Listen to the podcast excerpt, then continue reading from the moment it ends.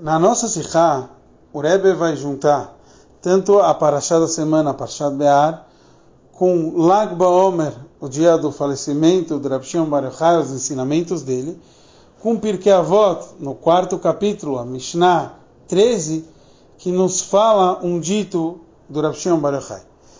Para isso, vamos tentar trazer o que significa o nome da Parashá Behar. Behar significa no monte, e ele começa falando que essas são as leis que Hashem ensinou no Monte Sinai. E na continuação, a Parashá vai nos contar Had Shalom como um Yudi pode chegar até um nível de acabar se vendendo para um não-judeu, para um idólatra. Então, até que ponto a pessoa pode descer num nível tão grave?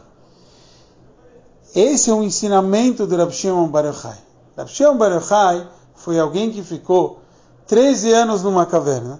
E quando ele sai, os 13 anos da caverna, ele entende que todo o propósito dele é trazer todos os estudos mais profundos da Torá.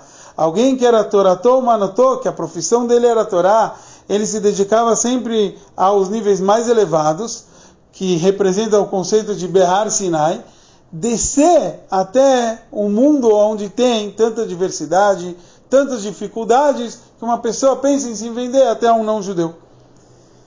Por isso, justo na Mishnah 13, que simboliza o, os anos que ele ficou na caverna, ele vem falar para a gente como qual o mais importante, Keter Shem Tov Ole Al Gaben. Ele fala sobre três coroas e depois ele fala que a coroa do bom nome está sobre tudo. Que a coroa do Keter Shem Tov simboliza não o estudo da Torá desligado, e sim do bom nome quer dizer aplicar toda aquela Torá que se estudou na prática.